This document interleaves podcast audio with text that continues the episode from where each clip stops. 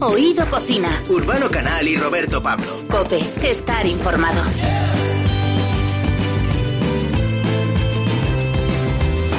En los próximos minutos nos gustaría formar parte de tu menú. No queremos que nos comas, sino que nos escuches. Porque Oído Cocina es un programa que tiene su base en la gastronomía, pero en el que los ingredientes los encontramos en las historias. Y tenemos varios platos muy sugerentes, algunos tanto como para convertirse en argumentos de película. Me voy a Italia. A Italia. ¿Por qué Italia? Dime qué has comido hoy. No lo sé, una ensalada. Exacto. Yo antes tenía apetito por la comida, por mi vida, y lo he perdido. Quiero ir a un sitio donde pueda maravillarme con algo. El idioma, gelato, espagueti, lo que sea. Te vamos a contar la historia de dos mujeres que, sin conocerse de forma presencial, han conseguido sacar adelante un proyecto solidario pensando en los más necesitados. Por cierto, que todos podemos participar en esta idea. Eh, si se cocina y no se compra alimentos precocinados, se ahorra un dinero. Y vamos a vivir cómo fue la experiencia de Jesús Sánchez, chef del eh, Senador de Amos, durante el confinamiento. Ahora se ha vuelto a abrir ya y no está mal saber a qué dedicó el tiempo en la cuarentena. Pues recordaremos que hemos vivido un periodo de la historia de la humanidad muy especial. Y te prometemos que habrá más sorpresas, porque en cada programa buscamos que se te quede un buen sabor de boca. El plato de mi abuela, que me hacía mi abuela y mi tía abuela en Rosario, que es el pastel de papa. Lo primero sería, eh, evidentemente, elegir un buen combustible, pues eh, o, o- o leña, si son carbones, pues madera, de maderas duras, como el quebracho. Yo soy Roberto Pablo. Y yo, Urbano Canal. Y juntos somos Oído Cocina. Cope, estar informado.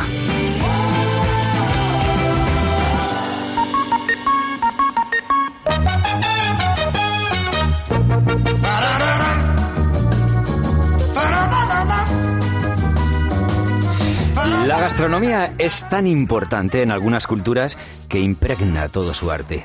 Hay comida en la pintura, de hecho algunos cuadros nos hablan de cómo comían nuestros antepasados. También se habla de comida en la escultura. La arquitectura, la literatura nos habla constantemente de gastronomía, así como la música y la danza.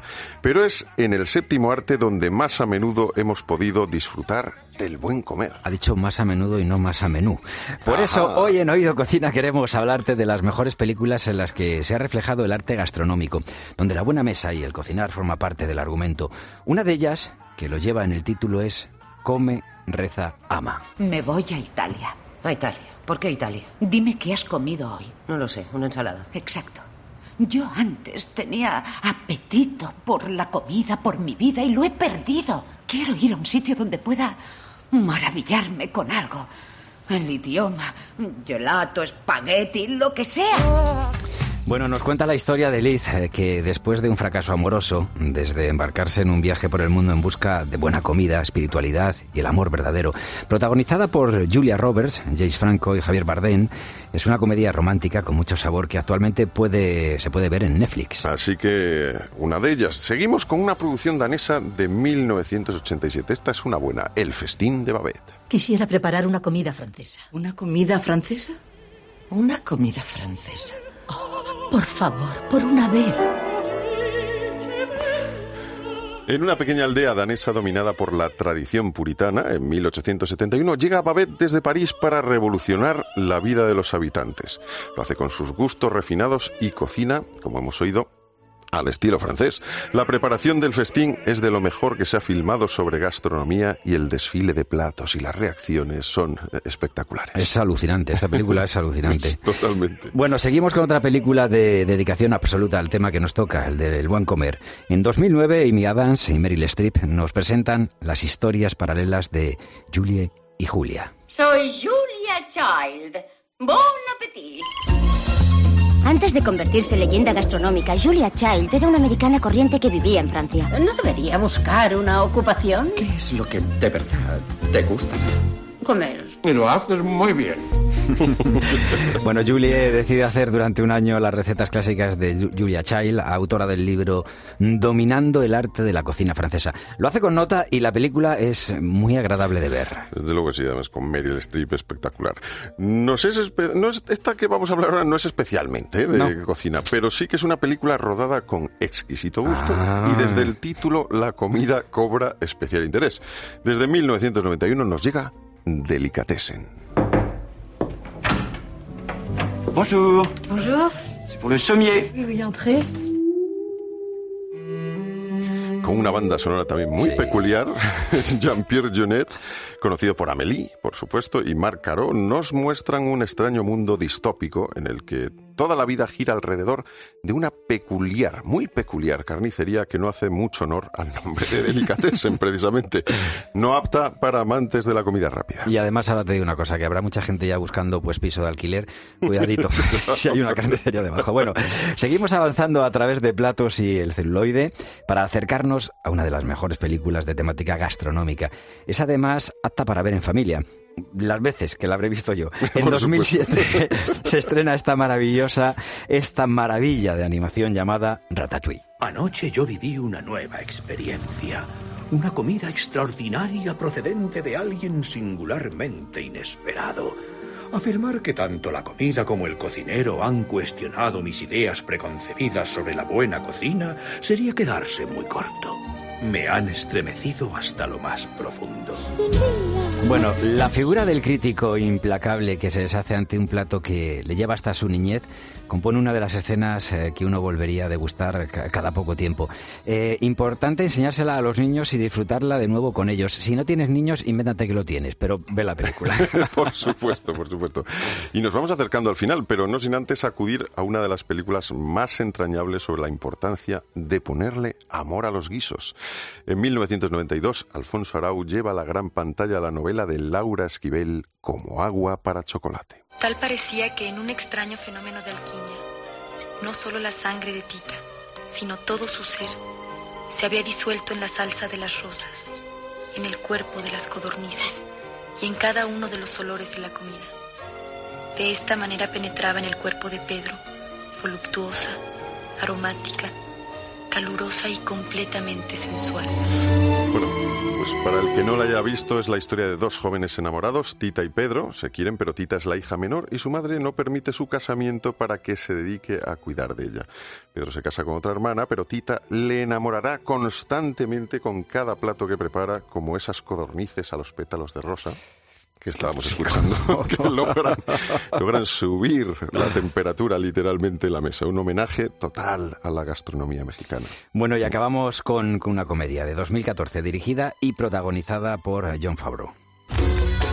Va a hacer una reseña el crítico más importante y te entran ínfulas de artista. Sé artista en tu tiempo libre. Es mi restaurante. ¿Me amenazas con despedirme? Te digo lo que pretendo hacer. Si no preparas mi menú. Ya está, ya está. La crítica. Su espectacular aumento de peso solo se explica porque debe de estar comiéndose toda la comida que devuelven a la cocina. Broma. Eh, sobre su enorme banda sonora, esta película tiene una banda sonora que es absolutamente exquisita para saborearla. Vamos a hablar de series, Urbano. Vamos a hablar también de algunas series que hablan pues del tema gastronómico pues profundamente, ¿no? Y esta, por ejemplo, en HBO estamos actualmente podemos ver una serie dirigida por Isabel Coixet que se llama nada menos que Foodie Love. ¿Y el ramen cómo se te da? Em, ¿El ramen? es un poco empalagosa. Sí. Es verdad que pringa los dedos. Es verdad que pringa los dedos y se queda un poco pegado así. Pero bueno, es muy, demasiado amor, demasiado love y, y, quizá incluso hasta para mí demasiado foodie. O sea, mucho, mucho azúcar entonces. mucho azúcar, mucho azúcar. También hay una serie que es eh, de una chef de origen iraní en Estados Unidos que se basa en cuatro elementos que según ella debe estar en todo plato que se precie. Es sal, grasa, ácido, calor. I've spent my entire life in pursuit of flavor. I've traveled the world to explore the things that define good cooking. You're laughing and crying. Laughing and crying. That's pretty much the story of my life. Llorando y, y, riendo a la vez. La verdad es una, una chef muy simpática, resulta. Y, y efectivamente, ese, esa búsqueda del sabor la centra en esos cuatro aspectos: la sal, la grasa, el ácido y cada uno se va Sobre todo los dos primeros son muy saludables. Sí, la sal y la grasa. Sí, efectivamente. Tú lo has dicho, esto no apto para mm, nutricionistas. Cada uno que, sepa cómo tiene que cuidarse. Y acabamos con otra serie que también es eh, espectacular y esta sí que merece la pena porque tiene mucha variedad de, personajes, de, de chefs de todo el mundo que se llama Chef's Table. Recuerdo cuando era pequeña, estaba yo observando a mi padre o sea, siempre estuvo muy apasionado. siempre alegre y contento. Pues el padre se debe llevar toda la alegría que no tiene ella. claro, es la historia de Cristina Martínez, una chef mexicana que, se, que triunfa en, eh, creo que es en Filadelfia, en, en Estados Unidos, y, y bueno, pues cada Muy re- son muy recomendable. historias humanas mezcladas con, bueno, por ahí aparece Albert Adrià, Jordi Roca, o sea, es- se ve muy bien. esta Pues te voy a decir una cosa, Urbano, me ha sabido a poco. A mí también. O sea que yo creo que la próxima ¿Empezamos de nuevo? Repetiremos.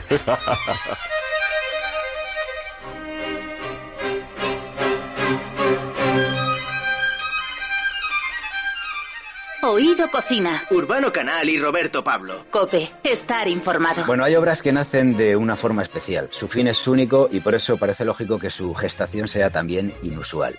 Y vamos a hablar ahora de un libro, que no es cualquier libro. Es un libro de recetas para, que nace de la preocupación de dos amigas que no se conocen en persona, solo de leerse y oírse en la radio. En plena época de pandemia y confinamiento surgieron conversaciones a través de las redes sociales con su propósito aportar un granito de arena para ayudar a los que más lo necesitaban. Y de esas conversaciones nació una pregunta. ¿Y si los que aún pueden ir al supermercado se meten en la cocina un día a la semana? La respuesta es este libro, que contiene 21 menús completos con un denominador común. Son económicos y fáciles de transportar, porque se trata de alimentar a los que de verdad lo necesitan, a los que esta crisis ha golpeado con toda la dureza. El libro es gratuito y se puede consultar en Internet. Se trata de comenzar una corriente de solidaridad que tiene dos puntos de partida, uno en Londres y otro en Guadalajara. Porque después de todo, ¿hay algo más gratificante que cocinar para otros? Pues Paloma García Ovejero, ¿cómo estás? ¿Qué tal? Feliz de estar aquí cocinando con vosotros. Y Susana Pérez, sus huevos fritos, bienvenida, ¿qué tal? ¿Qué tal? ¿Cómo estáis? Una, una de las dos que nos cuente cómo empieza esta aventura en la cual, como decimos, una en confinamiento en Londres, Paloma García Ovejero, y otra en Guadalajara, Susana Pérez, os ponéis en contacto y de un cruce de WhatsApps y de, de- de- a través de Twitter, redes sociales, nace esta idea. Vamos a hacer un libro que se llame Cocinar para, para otros y que inicie pues esa corriente de solidaridad para salvar o hacer un poco más fácil a los más desfavorecidos este, este confinamiento. Pues yo voy a empezar porque eh, asumo la culpabilidad de haber convertido Bueno. a, a- a Susana y, y a su marido Jesús en, en una en una fábrica de, de- de recetas preciosas. No, eh, el libro estaba ahí, ¿sabes? Yo estoy cada vez más convencida que el libro estaba ahí porque solamente había que juntar las piezas del puzzle. Hay hambre en la calle. Pero esa- ese concepto de te voy sirviendo en la bandeja o en el plato, te vas, eso ya no se puede hacer. Porque hay un virus, no puedes meter a gente en espacios cerrados, todo recinto eh, que antes se podía usar como local o nada. Y encima, el día que se puede abrir, no solo hay que desinfectar, sino que tienes que tener a la gente separada tantos metros. En fin, esa solución que toda la vida ha existido para el hambre, siente a un pobre a su mesa, de repente tampoco. A los turistas no les puedes pedir dinero porque no hay. Ahora ni siquiera puedes rebuscar en la basura del restaurante porque no hay restaurantes abiertos. Entonces, ante esa realidad, yo con mi amiga Susana, mm, con quien arreglamos el mundo de vez en cuando y hablamos de todo, y no solo de cocina, sino de cualquier cosa que se os pase por la cabeza, pues evidentemente esta realidad está aquí y en esas conversaciones surge. Ella ve cosas muy parecidas en Guadalajara y bueno, y en las noticias no hace falta tampoco salir de casa para darse cuenta. Y en una de esas, oye, pero si tú tienes en huevosfritos.es, dejo que Susana explique porque yo, digamos que la lié. Y ella se dejó liar y lo elevó a la enésima potencia. ¿Cómo ha sido adaptar eh, una web que al fin y al cabo está hecha sobre todo para, yo creo que para el placer, ¿no? Para el ocio, eh, de repente pasarlo para lo que es la necesidad, porque siempre decimos comer es una necesidad, pero también es un placer. En este caso, sobre todo, vamos a la necesidad. ¿Cómo ha sido esa Pero- adaptación de las recetas? Sí. Pero fíjate que a mí me ha resultado eh, tremendamente fácil, porque es que la cocina de, mi de mis orígenes es la cocina castellano, castellano-manchega, cocina de pastores, lo más pobre que hay. Y a la vez eh, yo me he criado en mi madre es especialista en cocinar eh, un plato de comida eh, y de una sobra mejorar la sobra, que eso, eso es. Eh, ella siempre utiliza un refrán que a mí me hace mucha gracia y me dice: Yo soy de la ciencia del barbero, hacer patillas de donde no hay pelo. Y es que es verdad.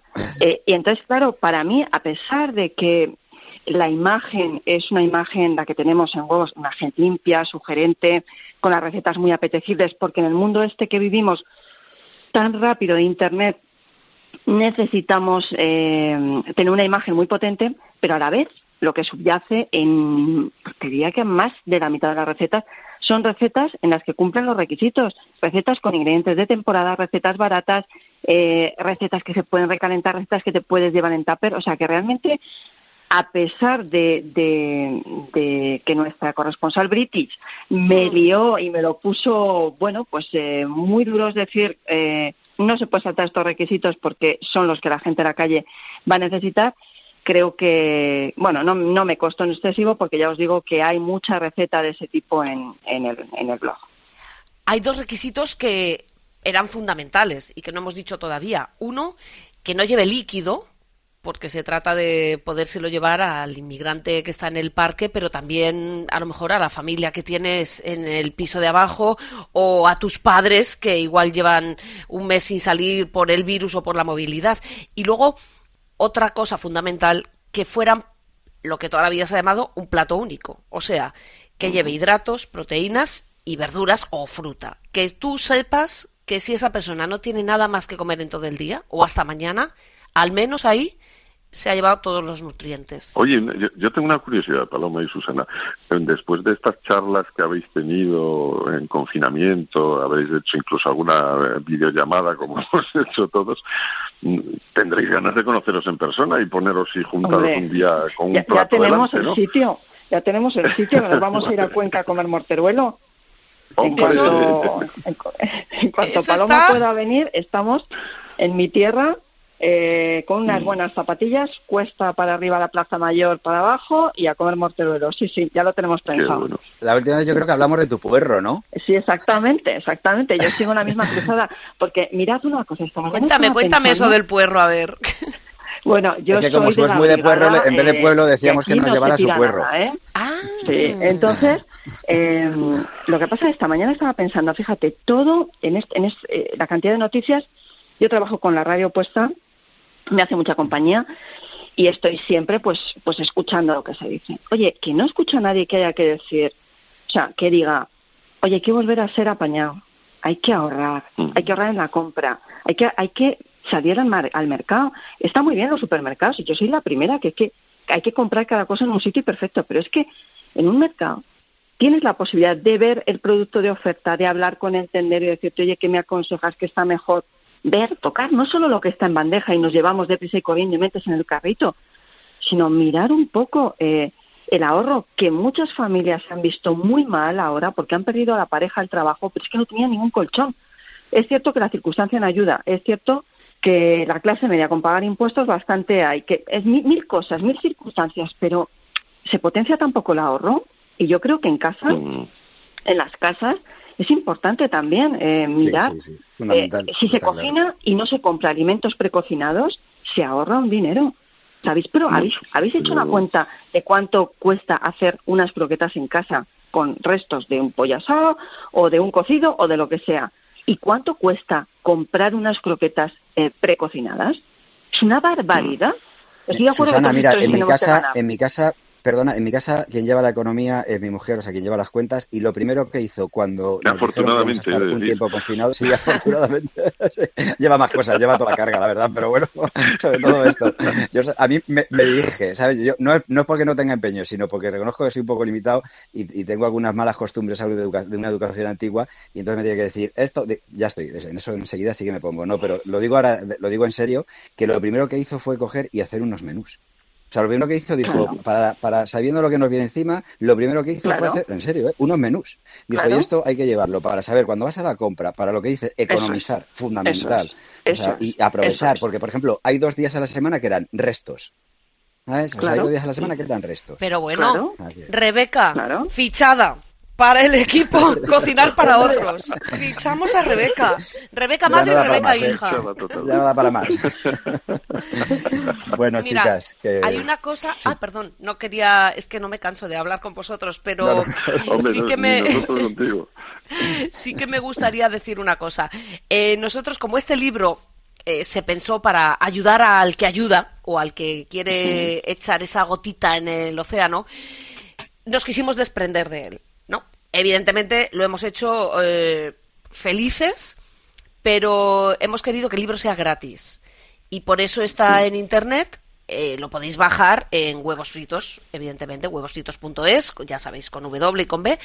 Y el libro es gratis y queremos que se nos vaya de las manos. Compartidlo, bajadlo en PDF, en ebook, como queráis. O sea, que rule, que rule, que se nos vaya. Y además, si queréis pagar por él, si consideráis que vale la pena echar un granito de arena, además del puñado de arroz, hemos eh, hablado con Caritas, Caritas España, que son los expertos en multiplicar los panes y los peces, literalmente.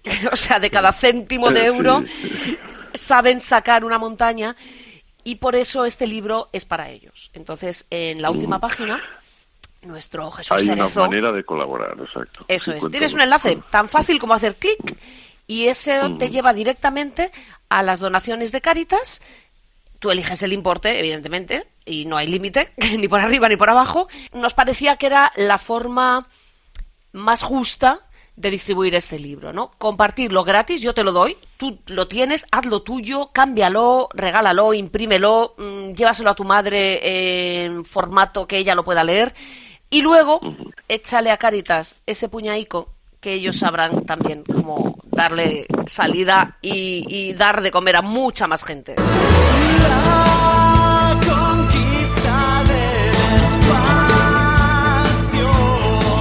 Oído Cocina. Urbano Canal y Roberto Pablo. Cope, estar informado.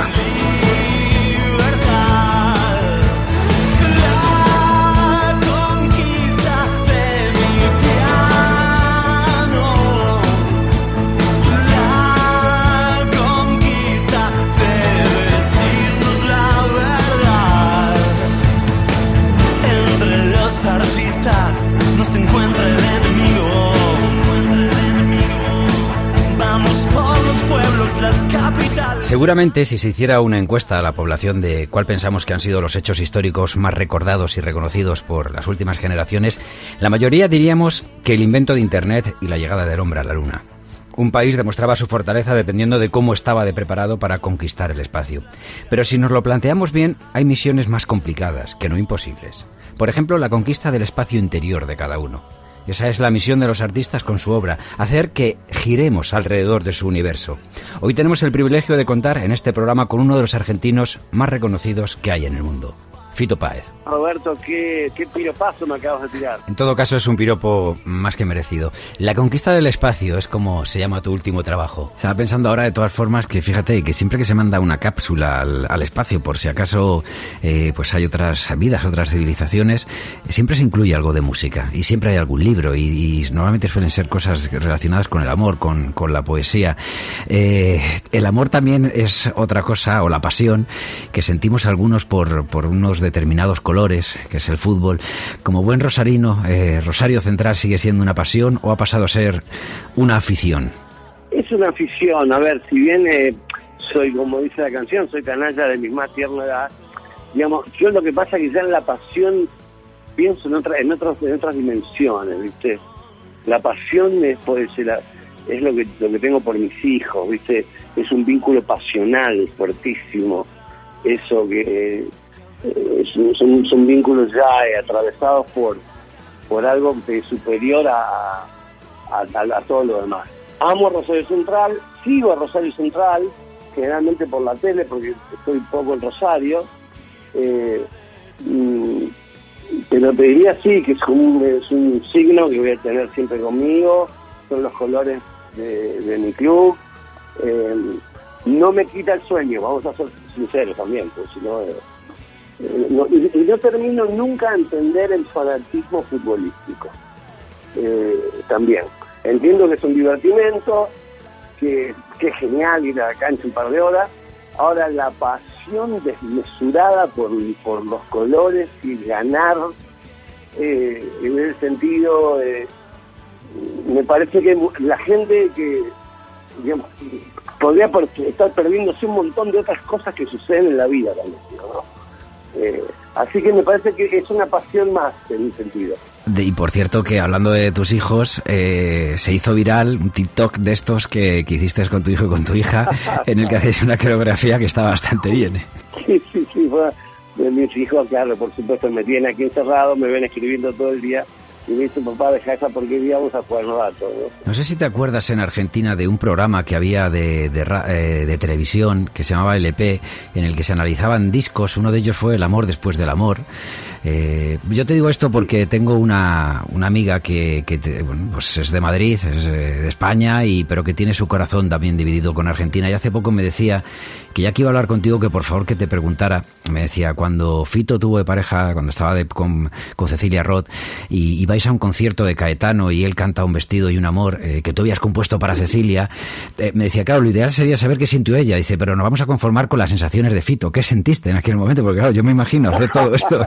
Bueno, fue fue brutal, Roberto, porque fue un, me dio un ataque de celos. Porque imagínate, yo le he dicho la canción a ella, Caetano la graba, estábamos en, en San Pablo, me acuerdo, en la, en la sala Tom Brasil. Y, y estábamos en primera fila y Caetano le canta la canción a los ojos a ella. Y yo quedé dibujado allí, ¿viste? Estaba, eh, es como si no hubiera estado en realidad. Eh, y me dio muchísimo celos, por supuesto, y Caetano, por, al final, que es un, un rey eh, del mundo, eh, me invita a subir y cantamos los dos la canción. Y entonces ahí sí, limpiamos un poco las cuentas y se la cantamos los dos a Cecilia Erzo. Me voy de vez en cuando a algún lugar.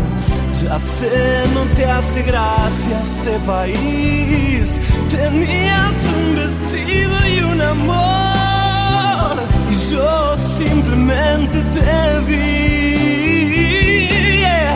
Todo lo que diga está de más. Las luces que en este programa muchas veces nos gusta maridar la música con la gastronomía porque pensamos que componer una canción muchas veces tiene que ver también casi con, con eh, el componer o el elaborar un- un- una receta, ¿no? Hay que darle, hay que ponerla en su punto, hay que afinarla, ¿no? Decimos. Bueno, sa- sabemos de tus gustos por la cultura del vino, incluso en tu estudio de, grabación, es decir, COVID, eh, cantabas con una bodega que, que haría morir de, envidia a unos cuantos. Eh, ¿No pensaste en tener eso una bodega propia como muchos de tus colegas, como Gustavo Santaolalla, como Coti o el mismísimo Joan Manuel Serrat? Bueno, a ver, no, no me quita el sueño, conozco, eh, ya tengo un montón de vinos, eh, desde la Ribera del Duero hasta los, los eh, el camino del vino, de la ruta del vino de Mendoza, o los vinos salteños, o en los de Napa Valley, eh, o los chilenos, o los franceses, o los italianos del norte y del sur, eh, o, o los Rioja, que también me vuelven loco. Para disfrutarlo, ¿viste? Ya ponerme a hacer eso me parece que es algo más ligado a como a la marca, ¿viste? Porque el trabajo del vino es un trabajo muy muy serio, ¿viste? Muy delicado, me lleva mucho tiempo. Eh, no sé si, si haría un poco el show de, de, de los eh, de poner mi marca de vino. A menos que me dedique al vino como hizo Francis Ford Coppola, que él sí se puso sus viñedos y dedicó varios años de su vida a trabajar sobre las uvas que iba a sembrar, ¿no? Y iba a cosechar. ¿Cuál es tu plato preferido? ¿Qué es lo que más te gusta si llegas a un sitio y puedes pedir y, aprovechar y, disfrutar de, esa comida? El plato de mi abuela, que me hacía mi abuela y mi tía abuela en Rosario, que es el pastel de papa, se le dice aquí, que es eh, un es un pastel de, digamos, es papa, digamos, en realidad es carne carne picada, que puede ser a cuchillo o, o pasada por la máquina, condimentada con morrón, huevo, eh, cebolla, aceituna, eh, todo eso recubierto con una patina de papa, en algunos casos, después le pueden poner, algunos le ponen queso gratinado, eh, y ese es el pastel de la abuela, es el sabor que, que en cualquier lugar del mundo me ofrecen eso, eh, O sea, lo, cambio por cualquier otra cosa. Y cuando has estado en España, en Madrid, eh, y tienes que volver a tu país, ¿qué, qué echas de menos que dices, jo, esto me va, me va a doler? Ya, en Madrid muchas cosas, porque no solo Madrid, digo España en general, cada zona de España es, es un mundo, viste, gastronómico. Eh, En cada lugar comes diferente. Eh, mira, hace muchos años eh, el papá de Cecilia, Abrazo Rottenberg, un gran editorialista eh, y gran escritor, se reveló los últimos años ahora, me, me presentó un vino que se llama Protos, que es un vino que sale 12 euros. Sí, Lo en cualquier de bolichito. Pues cualquier lenguado que te puedas, cualquier pescado que puedas comer o marisco en cualquier taberna de cualquier lugar de la ciudad. Un bocata obligado, eh, haciendo la parada en los ensayos o en, lo- o- o en la gira. Un bocata es obligado eh, en cualquier situación. Una tortilla eh, pinchada con, eh, con el escarbadiente, eh, las aceitunas con de, de, de rellenas de atún, eh, sardina. En fin, son cosas que solamente se comen en Madrid. Después, por supuesto, conozco, eh, a ver, casas de comida más sofisticadas, pero como están en todos los lugares del mundo, ¿no? Así que siempre sé que voy a Madrid, que voy la voy a- gastronómicamente la voy a pasar bien. Pues nosotros eh, lo hemos pasado también muy bien eh, siendo parte de la tripulación de esta conquista del espacio. Fito Páez, muchísimas gracias, un abrazo fuerte y espero que pronto la COVID, el coronavirus, eh, nos permita de nuevo volver a tener el contacto que, que sentimos, por ejemplo, los españoles con el pueblo argentino y sabemos que los argentinos con el pueblo español. Un abrazo muy fuerte, muchas gracias. Obvio, Roberto, lo, lo que más, una de las cosas que más es poder volver y llevar a mis hijos a un gran recorrido por España mientras hacemos un tour eh, eh, por todo el país. Así que te mando un gran abrazo y un gran saludo a toda, a toda la peña española.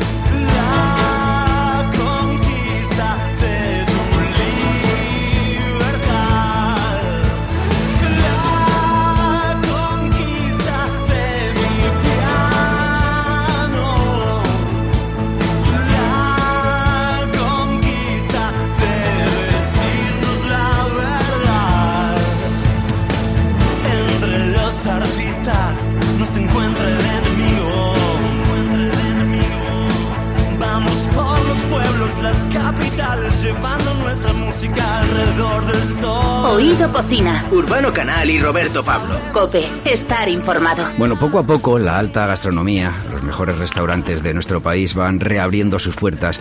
Para algunos lo que prometía ser un año espectacular se ha convertido en la temporada más corta de su historia. El pasado 4 de marzo estrenaban la ansiada tercera estrella Michelin, pero la alegría les duró solamente nueve días porque el confinamiento llegaba para cerrar las puertas de todos los restaurantes de España y el coronavirus daba, pues eso, al traste con una temporada en la que estaba todo reservado hasta fin de año. Fue un 3 de julio de 1993 cuando el senador de Amos ofreció su primer servicio en Villaverde de Pontones, en Cantabria.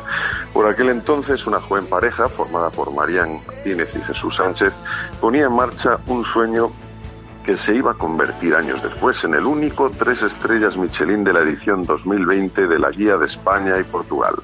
Jesús Sánchez, bienvenido. ¿Qué tal? Encantado de charlar con vosotros. Igualmente. Y nosotros también. Jesús, bueno, solo hay que conocerte, haber charlado unas cuantas veces contigo para saber que no eres una persona de sentarse en el sillón y ponerse a ver la tele, sino que eres una persona inquieta que, que te gusta siempre estar pues descubriendo nuevos mundos, especialmente en todo lo que se refiere a la gastronomía.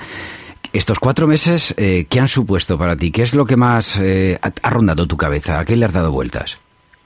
Bueno, pues ha habido ha habido tiempo para, para todo. Desde eh, las primeras eh, las primeras semanas, los primeros días en los que pues, yo creo que al final hemos compartido todos, ¿no? Estábamos un poco en estado de, shock, no sabíamos eh, la que la que nos, no se nos lo que se nos avecinaba, lo que se nos venía encima. Sí que intuíamos un poco, pero no, no éramos capaces de adivinar la, la dimensión. Y, eso- y en esos primeros días pues, ha habido mucho mucho contacto con otros eh, con otros colegas de, de profesión de aquí y de allí hablando compartiendo eh, viendo un poco las estrategias que, que planteábamos que cada uno. Luego también ha habido ha habido tiempo para pues para disfrutar de algún si se puede llamar disfrutar bueno al final pues dentro de la eh, dentro de lo que estábamos viviendo, pues también ha habido un momento de convivencia familiar. A mí me ha tocado, pues, con mi mujer, con mis hijas, en unas circunstancias, vivir unas circunstancias que de otra forma hubiesen sido difíciles, ya que mis hijas universitarias, pues eh, ya apenas teníamos tiempo para compartir y esto nos ha obligado de alguna forma a compartir. A los que hemos tenido la suerte de que esto no nos haya eh, dañado emocionalmente con, eh, en la cercanía, ¿no? Emocionalmente quiero decir con personas cercanas porque emocionalmente no cabe duda que nos ha, nos ha herido a todos, ¿no?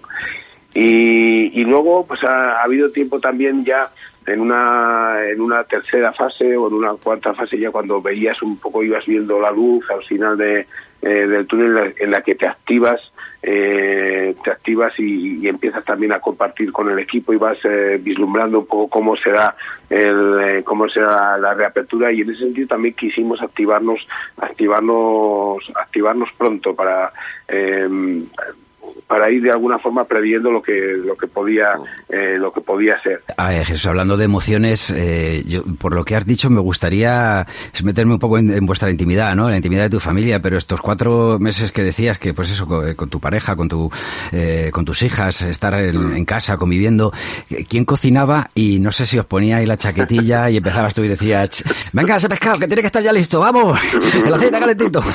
¿Cómo ha sido Bueno, la historia? Aquí ha habido, aquí ha habido, o sea, yo he sido el que ha asumido totalmente el papel de, cocinar.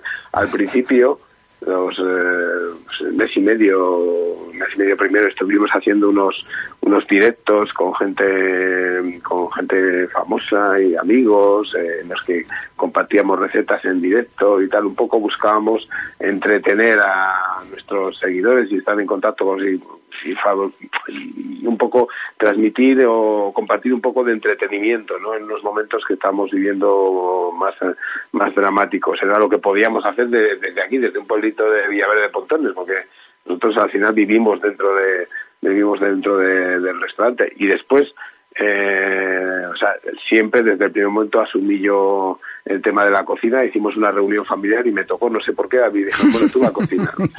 Y No sé por qué. la verdad es que lo he pasado, lo he pasado genial, o sea, me, me ha encantado, o sea, pues redescubriendo recetas, eh, cosas que recordaba de niño que se hacían en, en mi casa y eh, pues, algún dulce, alguna alguna receta en particular. Al principio sí que es cierto también aprovechando todo lo que se quedó o gran parte de lo que se quedó en el restaurante, claro, porque de la noche a la mañana cerramos y la cámara de verduras estaba llena o tenías eh, pues, pues productos pescados y tal que tenías que, que darle salida, ¿no? Y, y la verdad es que ha sido, bueno, lo hemos pasado, lo hemos pasado en familia dentro del drama que se vivía afuera, pues lo hemos pasado de una forma bastante llevadera. Bueno, hemos hablado de, de que es una temporada lógicamente atípica porque, como decíamos, yo comento siempre con, con mis, eh, mis personas más cercanas que el 2020 no se nos va a olvidar nunca, pero se nos va a pasar volando, ¿no? Porque esos, esos meses han sido, y en vuestro caso, que claro, ha sido la temporada que empieza con vuestra tercera estrella Michelin, pero que se interrumpe a los nueve días y retomáis, pues eso, cuatro meses después. ¿Qué es lo que más eh, crees que vais a recordar de este año? ¿Va a primar eso? El, es decir, ¿es el año en el que nos dieron la, la tercera estrella? ¿O es el año que estuvimos parados tanto tiempo? No sé, ¿cu- ¿cuáles son las sensaciones que crees que van a primar cuando te acuerdes de este año? Eh, pues no sé, hombre, lo que ha pasado, eh, no cabe duda que lo que ha pasado, no, lo que estamos pasando, no cabe duda que, que marca de, de una forma de una forma muy especial.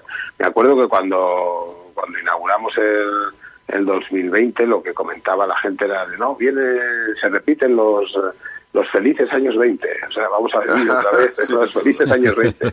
Joder, no sabíamos la que la que se nos eh, se nos avecinaba, ¿no?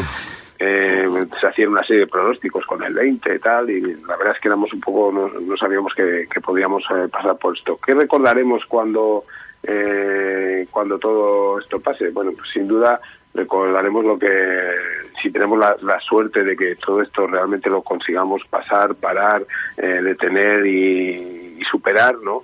Pues recordaremos que hemos, eh, que hemos vivido un periodo de, la historia de, la humanidad muy, muy, muy especial y, que lo vivimos eh, cada uno en unas circunstancias muy especiales. Lo que sí no nos cabe duda es que en nuestro entorno habrá historias de, de todo tipo. A mí lo que me gustaría de alguna forma es eh, compartir la, mayor parte de, de historias y tener el conocimiento de lo que de lo que nuestro entorno de lo que de nuestro entorno ha pasado ser realmente conscientes porque a veces también vivimos un poco lo que lo hemos vivido más eh, aislados porque no nos queda otra vivimos todo como en una burbuja pero tenemos que ser conscientes y de que ha habido verdaderos verdaderos dramas conocer es, es importante y, y desde ese de ese conocimiento empatizar con, con nuestro entorno ¿no?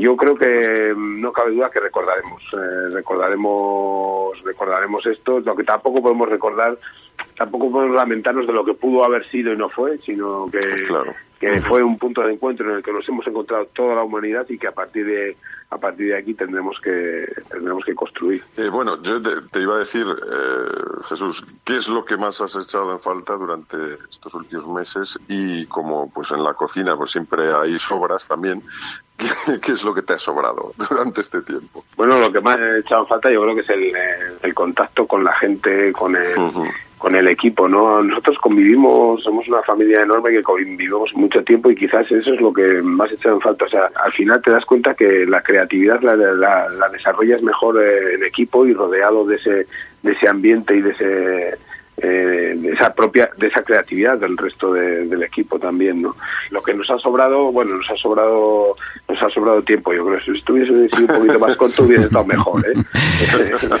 Pues Jesús Sánchez, chef del Senador de Amos, muchísimas gracias. Un abrazo Un fuerte abrazo. y feliz Muchísimas regreso. gracias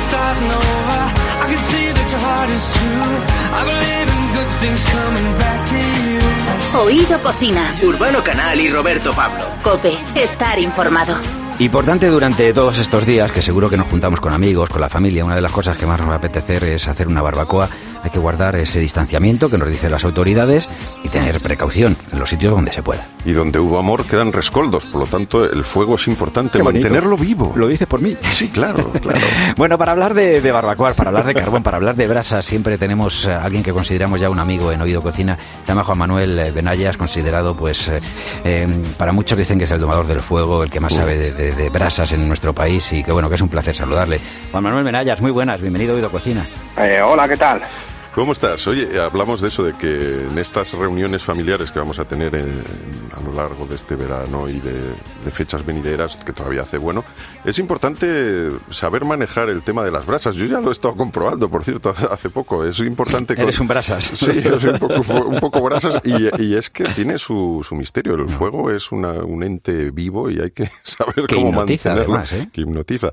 Pero qué bien saben las cosas cuando se hacen al fuego y, se va, y todo el mundo colabora en poner la carne en el asador. Juan Manuel, ¿cómo, qué- una- unas recomendaciones básicas para mm, hacer nuestra barbacoa en estos días? Bueno, recomendación, eh, lo primero sería, eh, evidentemente, elegir un buen combustible, pues eh, o, o- o leña, que sea una leña, que sea una madera dura, como puede ser la encina, el roble, eh, o si son carbones, pues son madera, de maderas también duras, como el quebracho argentino, el carbón de encina que tenemos de España, o el que está muy de moda ahora, que es el marabú cubano, que se utiliza contra el pescado. Y lo que es importante es hacer una buena brasa y que las brasas estén bien hechas. ¿Y cómo sabemos que están bien hechas? Las Bien hechas es que dejen una capa de ceniza blanca. O sea, lo que no se puede es cocinar muchas veces o, o con llamas, como muchas veces la gente cocina, o con el carbón que está o- o me- medio a convertirse en brasas. Que está en Porque negro entonces todavía. eso, cl- claro, eso porque eso es lo que pasa, que esto genera unos gases que no son tóxicos, pero luego pueden cambiar el, el sabor de ese chuletón magnífico que hemos comprado. Juan Manuel, hemos empezado de todas maneras, eh, como decías, es fundamental el combustible, eh, siempre lugar seguro, eh, no se puede, además tú es una de las recomendaciones que siempre haces, no dejar nunca el fuego solo, eh, o sea, el fuego cuando lo hemos encendido ahí tiene que haber siempre alguien de vigilancia y Dice, eso dicen, dicen que un parrillero nunca debe dar la espalda al fuego, o sea, que tienes que estar siempre pendiente de él. como los eso dicen. Fermines. Eso es, sí, sí. Por si ataca por la espalda. Y luego ha dicho Urbano una cosa que, que no le- no- yo no le voy a negar porque eh, yo soy también muy de, de- de carne, pero que siempre que hablamos de barbacoa parece que vamos a la carne y hay otros muchos productos, ¿verdad? Sí. Sí, sí, está claro. Mira, bueno, es más, mira, para que hagas una idea, yo estoy, eh, eh, mi siguiente libro es un libro de barbacoa saludable en el cual damos mucho valor a, a todo lo que nos carne y pescado, o sea, sobre todo vegetales. Porque en este país estamos muy acostumbrados a asociar barbacoa a colesterol. Ah. Eh, entonces tenemos que darle un giro a cambiar un poco esa cultura. Vamos a quemar ¿sabes? grasas, pero no la barbacoa. O colesterol del Claro, bueno. es un poco, a- claro, es, es un poco pues cambiar un poco el chip y, y ir metiendo pues productos un poco más amables con el cuerpo, como puede ser yo que sé, pues eh, hacer una coliflor a la brasa, que por ejemplo que es buenísima, yo que sé. Hay mil cosas que, que quedan que flipas, ¿eh? Coliflor o, por ejemplo, berenjenas. ¿Qué, qué se te ocurre que podemos echar ahí al, la parrilla? Pero, pero de todo, o sea, mira, eh, seitan, tofu, si eres un poco en, en plan vegano, o sea, eh, pimientos, por ejemplo, un pimiento con un, eh, lo abres por la mitad, le metes un poco de queso cheddar y le pones un huevo eh, por encima, bueno, y queda que flipas. Lo que no se puede hacer es echar el caldo y los fideos, porque no sé, o sea, si no hay que echarlo en la barbacoa no se hace sopa. No, no, pero se hace, se puede hacer todo, ¿eh? O sea, Bueno, pues claro. si quieres hacerte una sopa, la puedes hacer también, sí, ¿eh? Claro, es que muchas veces, claro, muchas veces se asocia solo la barbacoa a parrilla, pero tú, en, eh, eh, si tú le colocas encima un puchero, pues te puedes hacer un cocido cada que cocina. Oye, fundamental, has dicho una cosa que era lo de ver esas cenizas blancas. También otro truco que sueles eh, comentar siempre es lo de poner la mano a 10 centímetros, cuidado, de- del fuego para ver que, que ese fuego ya también está eh, latente, ¿no? Claro, claro, es que tenemos que saber un poco la temperatura para cada producto que vamos a cocinar. Entonces hay una cosa que se llama la regla de los 7 segundos, que es una técnica muy visualmente, a ver si la podéis, me explico bien. Es muy sencillo, simplemente tú colocas, eh, cuando ya tienes la brasa bien hecha, mm, con una capa de ceniza blanca, colocas la palma de la mano unas- unos 10 centímetros, más o menos de la parrilla. Entonces empiezas a contar uno, dos, tres. Si al tercer segundo te quemas, pues es que tienes como unos 300 grados más o menos, con lo cual a lo mejor hay que esperar eh, a los 7 segundos. Lo ideal es cuando eh, retiras la palma de la masa, quitas la mano a los 7 segundos. Entonces, ahí teóricamente tienes entre 200 y 220 grados, que es el, el momento ideal pues para comer con, por una carne, por un pescado. Que coloca la mano y ya pasa 12-13 segundos, pues el fuego está más bajito. Es un poco para ver un poco esa esta manera de ver el fuego. Esta ¿sabes? técnica se hace con botiquín, por si acaso alguna Sí, rima sí. mucho la mano. hay, que, hay que poner cuidado en ello.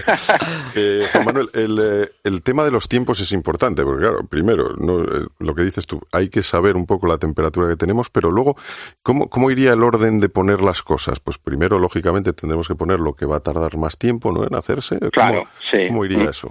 Sí, ¿cómo, ponerlo? Y muchas veces, eh, ¿dónde situarlo? Porque a veces yo he visto errores un poco garrafales, ¿no? Que a lo mejor eh, estás eh, asando unas patatitas eh, y estás asando unos chorizos y el chorizo está desgrasando en, la- en las patatas, con lo cual luego se hace un mejunje ahí que sabe igual, ¿no? ¿sabes? Claro. Entonces muchas veces es cómo se coloca y evidentemente las cosas que tardan, se tardan más tiempo hay que ponerlas las primeras, que luego se pueden reservar. Pero hay un truco muy, muy chulo eh, que yo en mis cursos de barbacoa lo suelo comentar, que es, tú, por ejemplo, puedes precocinar muchos alimentos. Imagínate que, yo que sé, haces eh, productos eh, que, que de alguna manera van a tardar más tiempo en hacerse y los tienes precocinados. Entonces, lo que haces, eh, los, eh, los tienes precocinados a última hora de darle el último marcado, como puede ser el pollo. Y lo que tenemos que hacer es buscar una especie de recipiente en el cual le vamos a meter un vasito con agua. Entonces, ya cuando está todo premarcado, metes un vasito con agua, lo filmas con papel de aluminio eh, y eh, esto lo que va a hacer el vasito de agua es que no se resequen los alimentos. Con lo cual, cinco minutos antes que lleguen tus amigos, quitas el papel, lo pones en la parrilla y nadie se entera de que eso está hecho hace media hora. Juan Manuel Benayas, como mañana nos has anunciado y nos has anticipado, dentro de poco vamos a tener nuevo libro, un libro además eh, que tiene que ver con la cocina del carbón y también la, la parte saludable. Por lo tanto, volveremos a hablar en Oído Cocina contigo en ese momento. Es eh, quien lleva la carbonería de las más antiguas de Madrid. Le ha sabido además eh, darle una vuelta a todo. Se considera el rey del carbón. Eh, los que le conocen bien eh, dicen que doma el fuego. Domina la técnica de las brasas como nadie y hoy ha estado en Oído Cocina. Un abrazo y muchas gracias. Un abrazo. Muchas gracias a vosotros. Esperamos que estos minutos te hayan servido para disfrutar y descubrir cómo hacer que la necesidad de comer sea también un inmenso placer. Bueno, por cierto, que si te has quedado con ganas de más, en la web de Cope, en el apartado de podcast, puedes consumir a tu gusto un montón de historias relacionadas con la gastronomía y la vida en Oído Cocina. Además nos puedes seguir en las redes. Somos Oído Cocina Cope en Instagram, en Facebook, en Twitter y porque no hay más. O bueno, si las hay, Si las hay, estaremos. saldremos ahí. Estaremos. Estaremos. Por supuesto. Oído Cocina. El saludo de Urbano Canal y de Roberto Pablo. Sé feliz. Cope, estar informado. y una cañita bien tirada, a ver si compra más tabaco. Mira lo que tienen por allá, a ver con qué lo acompañamos. Y un vino tinto o un vermú, ya que has comprado, dame un cigarro. Pícale ya el diente a toda acá, de tanto hablar se está enfriando.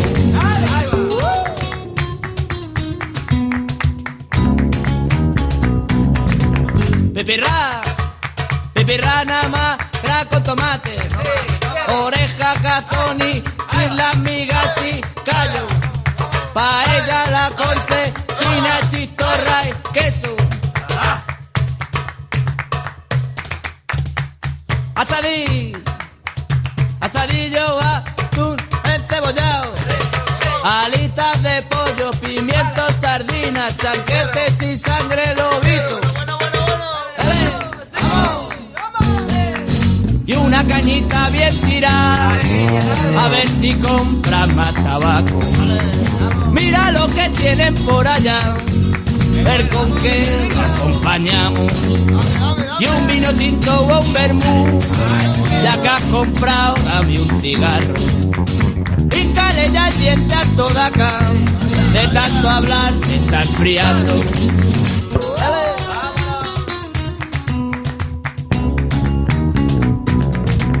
Chopito, pimiento de padrón calamar, ey, concreta, concreta. Tirada, a ver si compra más tabaco. Mira lo que tienen por allá, a ver con qué lo acompañamos. Y un vino tinto o un vermú, ya que has comprado, dame un cigarro. Y ya el diente a acá, de tanto hablar se está enfriando.